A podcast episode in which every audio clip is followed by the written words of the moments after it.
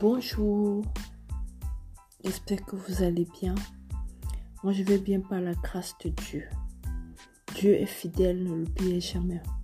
Quel que soit ce que tu traverses dans ta vie, mon frère, ma soeur, faut pas baisser les bras parce que Dieu est fidèle. C'est pas un homme que tu sers, c'est pas un homme que tu as accepté dans ta vie, mais tu as accepté le Créateur. Et tout ce que nous voyons appartient au Créateur. Et tout ce que nous voyons appartient à Dieu. Je viens dire à quelqu'un ce matin, dans tes moments sombres, dans tes moments difficiles, dans les moments où tu n'en peux plus, regarde à Jésus-Christ.